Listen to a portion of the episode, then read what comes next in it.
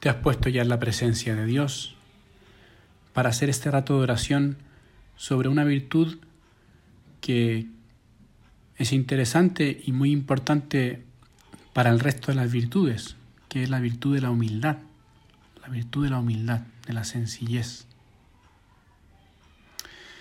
Es una virtud que mm, lo han encarnado muchas personas, al menos han intentado encarnarlo y por supuesto todos los santos la han vivido.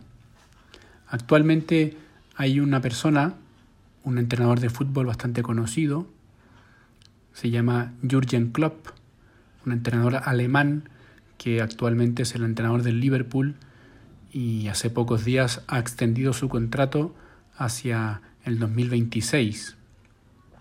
Es un entrenador que revolucionó mm, el fútbol de alguna manera cuando entrenaba en Alemania al Borussia Dortmund, que es el segundo, el tercer equipo de la liga alemana por detrás del Bayern Múnich.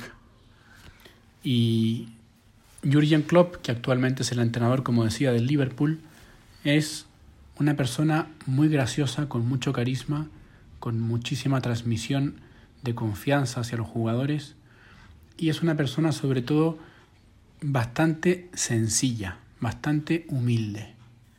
Al menos en las entrevistas que yo le he podido leer y le he podido ver también en las ruedas de prensa después de los partidos de fútbol o antes de empezar un partido de fútbol, es una persona que no tiene ningún prejuicio para resaltar las virtudes del equipo contrario, para hacer ver que ellos están por encima, etc. Hace poco, a propósito de la rivalidad que han tenido Jurgen Klopp desde el punto de vista futbolístico con, con Josep Guardiola, el entrenador actual del Manchester City, le hacían una entrevista a Klopp sobre, sobre Guardiola, sobre lo que él opinaba de, de este entrenador de fútbol. Guardiola, este entrenador que catalán que actualmente está entrenando al Manchester City, también con posibilidades de pasar a la final de la Champions. Podrían de hecho verse en una final eventual en la Champions. Cada uno tiene que volver a jugar su partido contra el Villarreal por una parte y, contra el Real Madrid, el Manchester City. Y entonces le preguntaban a Klopp qué opinaba de Pep Guardiola y él respondía con bastante humildad y sencillez cosa que le llamaba la atención a los periodistas que él nunca ha sido el más listo de la clase.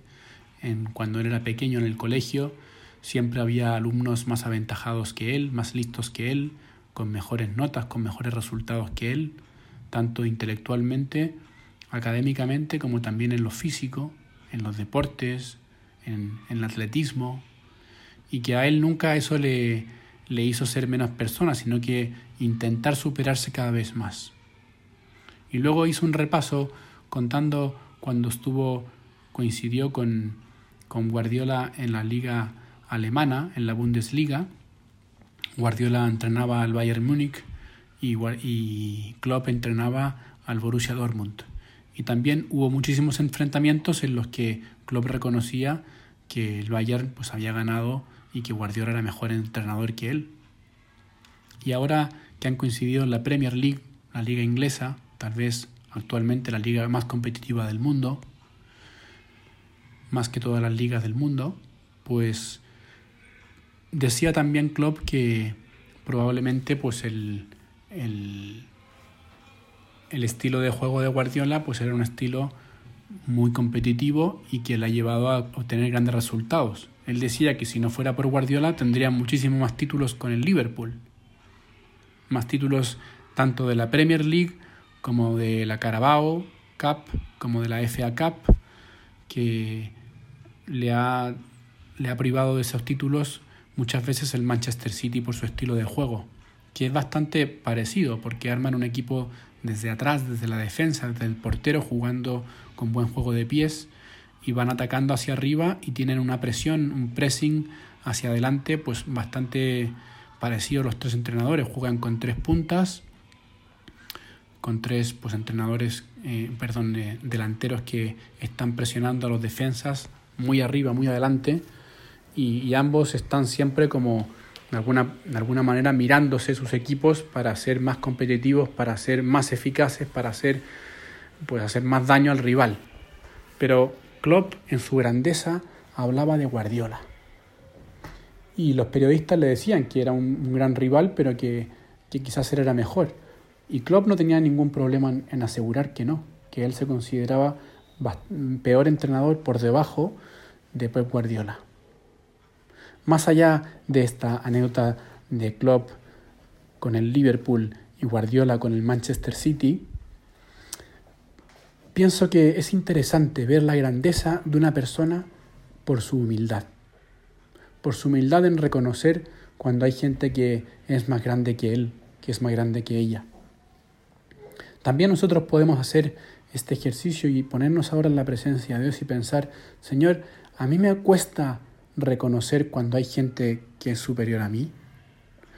A mí me, me cuesta porque tengo un poco de envidia, me comparo con ese compañero, con esa compañera de clase que le va mejor que yo, que es más guapa, que canta mejor, que tiene más facilidad de trato con las personas, más posibilidades.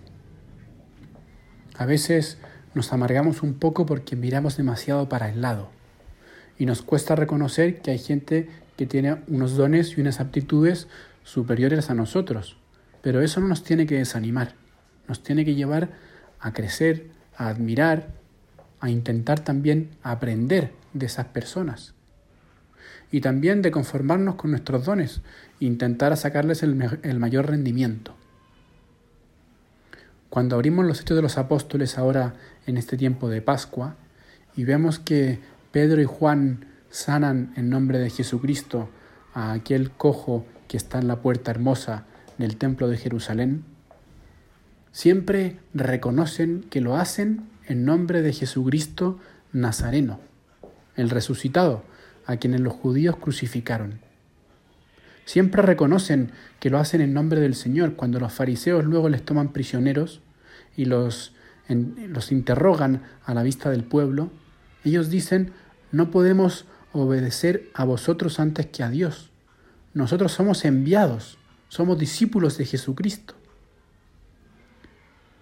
Te lo digo esto porque quizás ellos podrían tener la tentación de decir, bueno, ahora nosotros tenemos un poder especial, nos hemos arrogado unos dones, unas características, y sin embargo todo lo contrario.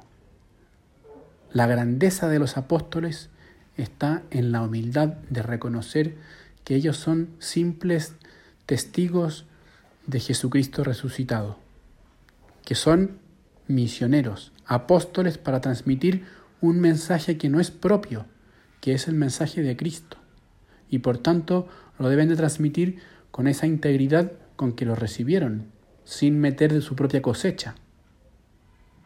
La humildad. La humildad es eficacia apostólica. La humildad también es atractiva. Le pedimos también a nuestra Madre que es la humildad. La, llamarán bienaventurada todas las generaciones porque se ha fijado en la humildad de su esclava, dice ella en el Magnificat. Le dice su prima Santa Isabel. Le pedimos también a la Virgen nuestra Madre que nos ayude a ser humildes como las grandes personas de este mundo y también como los apóstoles y como, como ella lo fue. Que así sea.